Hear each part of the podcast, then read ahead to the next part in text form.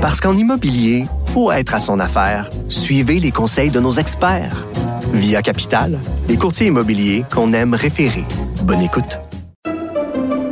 Pendant que votre attention est centrée sur cette voix qui vous parle ici, ou encore là, tout près ici, très loin là-bas, même très, très loin. Celle de Desjardins Entreprises est centrée sur plus de 400 000 entreprises partout autour de vous. Depuis plus de 120 ans, nos équipes dédiées accompagnent les entrepreneurs d'ici à chaque étape pour qu'ils puissent rester centrés sur ce qui compte, la croissance de leur entreprise.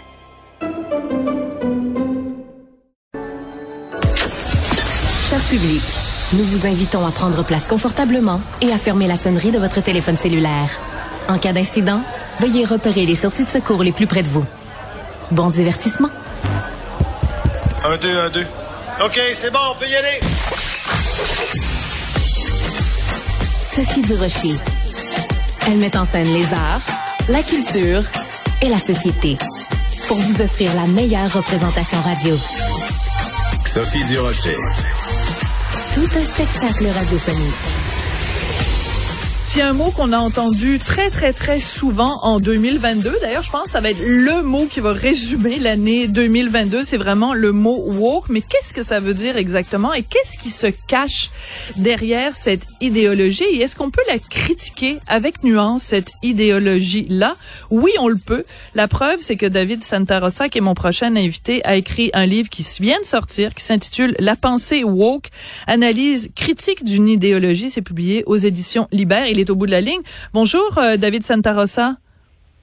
Bonjour, Mme Durocher. Euh, écoutez, j'ai lu votre livre, mais pour le bénéfice des gens qui nous écoutent, quelle définition vous donnez-vous au mot woke? Ben, c'est un mot, souvent on dit que c'est justement c'est galvaudé. On va dire que ah, c'est une forme de caricature. Euh, certains vont même dire que c'est une forme de théorie du complot euh, de la part de la droite conservatrice.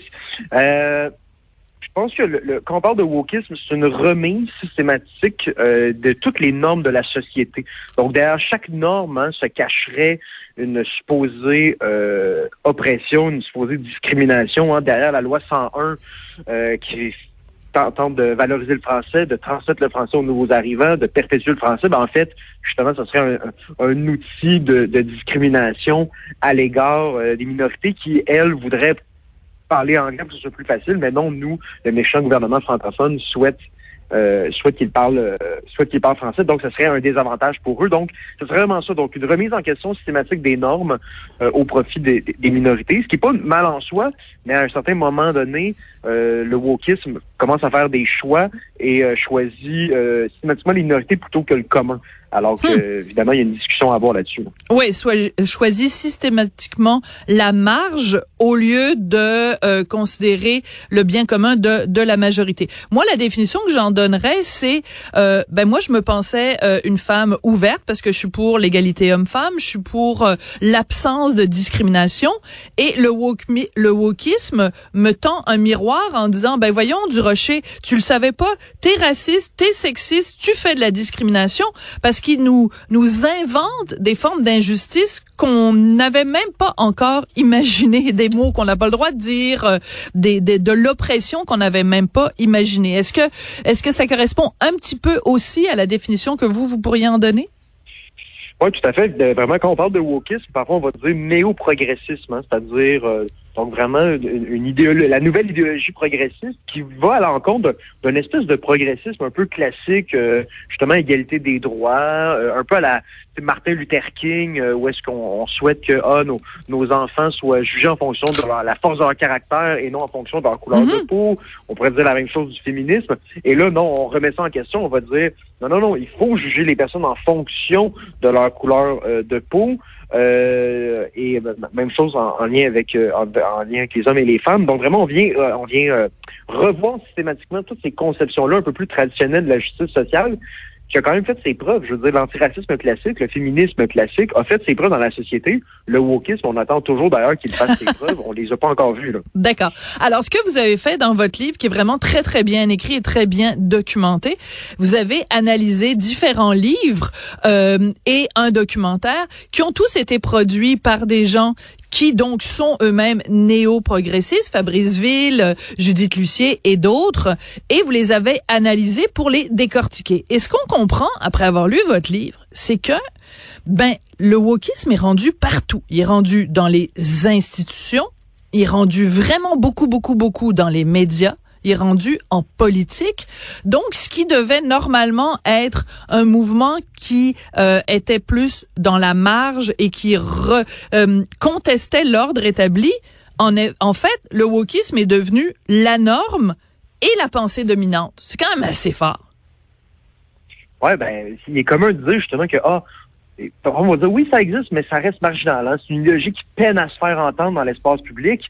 Ah, ben pour donner, on pourrait donner plein d'exemples, mais tu sais, dans, dans les euh, dans les bourses d'études, en fait, dans les, euh, des, bourses de recherche, dans les chaires de recherche du Canada, pardon, on dit qu'on on doit respecter les critères, les critères, pardon, d'équité, de, diversité et d'inclusion. Donc vraiment des critères qui sont woke. On n'est plus dans les critères de scientificité, on est dans les critères de est-ce que votre programme, est-ce que votre recherche est assez inclusive?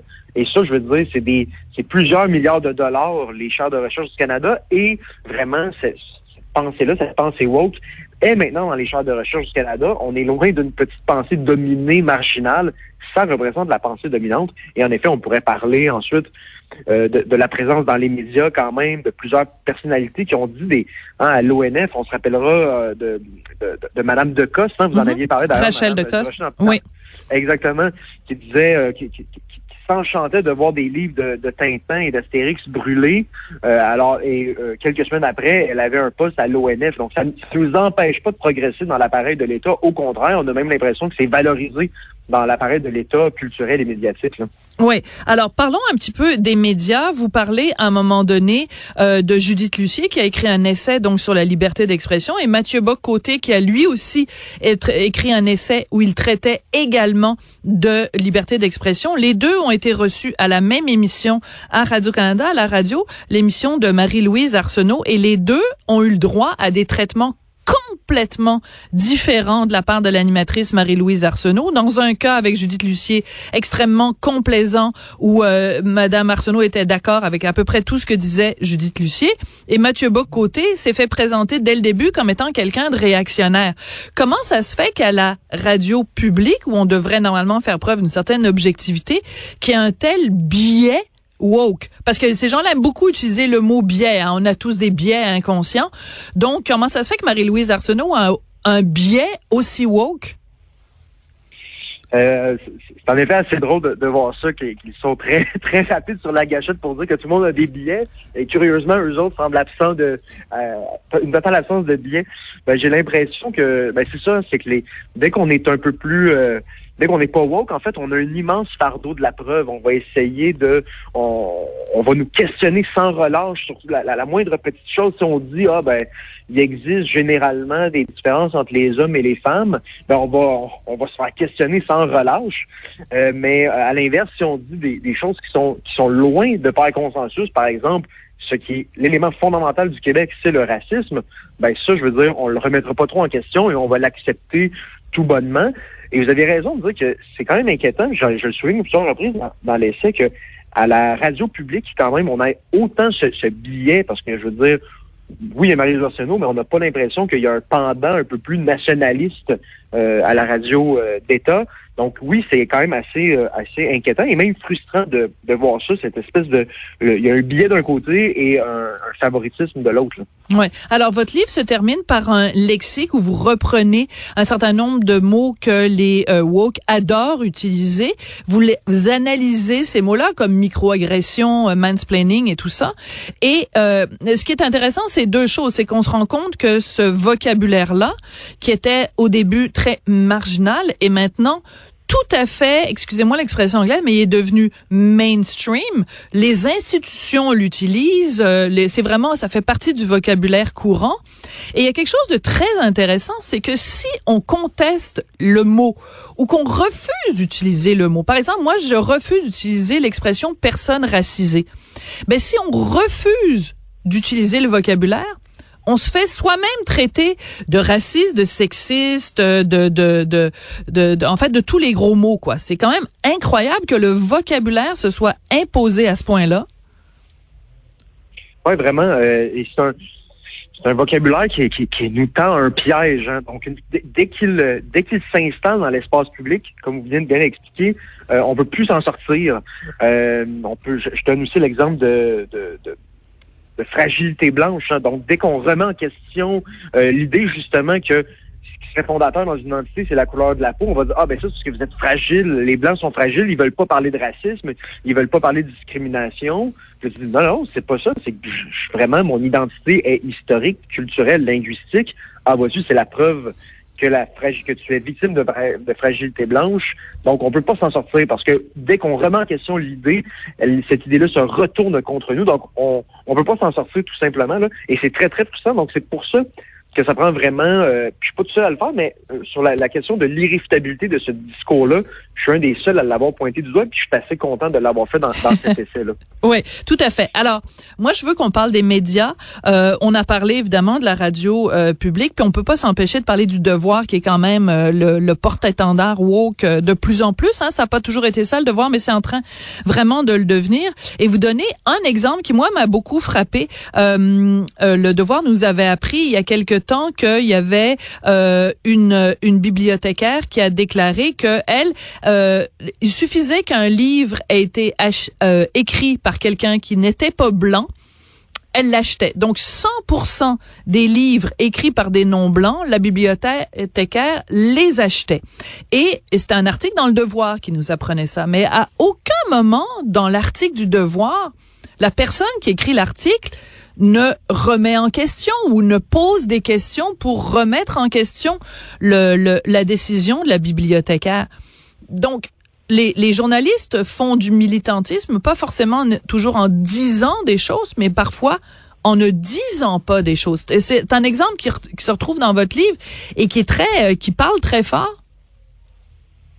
Je pense que oui, euh, je pense que vous avez raison. Et, et tu sais, intuitivement, quand on montre cet exemple, quand on présente cet exemple-là, euh, à l'immense majorité des gens, ben, on va dire, ben voyons donc, me semble, il y a quand même quelque chose de pas logique là-dedans de dire, ben, dès que tu es un auteur non blanc, j'achète ton livre.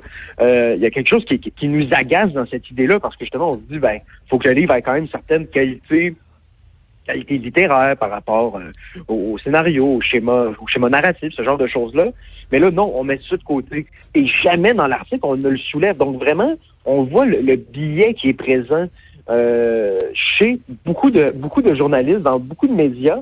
Et je pense que le commun des mortels commence à s'en rendre compte. Oui? c'est- c'est Vous très, pensez? très, très- Ah oui, je, pense- je pense que oui. Je pense que oui, dans les euh, dans les institutions peut-être m- moins, mais je pense qu'il y a de, de plus en plus, lorsque les, les- le, le commun des mortels, et je le dis avec le, le- à mon sens, le, le- le sens commun hein, a un immense, c'est c'est de la sagesse, le sens commun. Le, le, le travailleur a une certaine, il y a, un sens commun puis il est capable de percevoir quand il y a des choses qui ne fonctionnent pas, puis il y a une immense sagesse là-dedans. Il faut valoriser ça.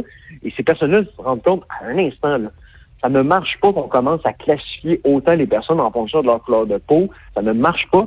Et je souhaite que cette idée-là, euh, que- que cette idée-là qui est présente dans le sens commun reste, reste dans le sens commun. Puis justement, le wokisme cherche à défaire ce sens commun-là pour que maintenant ce soit normal d'acheter que des livres, euh, tous les livres qui sont faits par des personnes non blanches. Ouais, et surtout qu'elle elle spécifiait quand même la bibliothécaire euh, sans sans tenir compte de la qualité de l'œuvre. C'était vraiment c'était hallucinant. Euh, J'ai vu qu'on parle des médias, Ouais. je vais vous laisser avec une dernière question, euh, Monsieur Santarossa. Vous avez été pendant quelque temps euh, chroniqueur au journal La Presse. Vous déteniez beaucoup, vos chroniques étaient beaucoup plus euh, centre droite que beaucoup de choses qu'on pouvait lire euh, dans la presse. Euh, la presse a mis fin à votre collaboration. Est-ce que ça veut dire que la presse est rendue woke? Je pense qu'il y a certaines, euh, certaines tendances woke à la presse. c'est- ça, on se le cachera pas, c'est pas un repère de nationalistes, la presse. Je, pense qu'ils ont de la difficulté à gérer la, diversité d'opinion. Je pense qu'à nouveau, on a ceux qui vont être davantage un peu plus à une sensibilité euh, nationaliste, un peu comme moi, donc ils vont avoir un immense fardeau de la preuve et on va leur demander d'être ultra précis dans ce qu'ils disent, mais par contre, euh, lorsque d'autres euh, d'autres chroniqueurs disent, par exemple, que l'immigration va régler la pénurie de main-d'œuvre, alors qu'on sait que les économistes reconnaissent qu'il y a un effet marginal de l'immigration sur la pénurie de main-d'œuvre, bien sûr, il n'y a pas de problème. On a, la, la, personne qui dit ça n'aura pas le fardeau de la preuve, mais si vous parlez du français, si vous dites, ah, ben, il faudrait peut-être diminuer l'immigration, là, vous allez avoir un immense fardeau de la preuve et on va vous demander d'ajouter, d'ajouter des informations. Donc, euh, vraiment, c'est vraiment, je pense que c'est ça, c'est ça, ça, tantôt vous, vous résumez bien l'idée. Le biais, parfois, il n'est pas toujours dans ce qu'on dit, mais dans ce qu'on dit pas. Et euh, il y a beaucoup de personnes qui ont des passe-voix, je pense, dans l'espace public, parce que justement, ils adhèrent à certaines thèses woke. Oui, donc on va peut-être poser moins de questions ou être moins exigeant avec quelqu'un qui est woke qu'avec quelqu'un qui est euh, plus qui remet cette idéologie idéologie-là en question. David Santarossa, votre livre s'intitule La pensée woke. Merci beaucoup de nous en avoir parlé aujourd'hui. La préface est signée Normand Baillargeon, euh, qui, à qui on peut pas vraiment reprocher d'être woke lui-même. Merci beaucoup.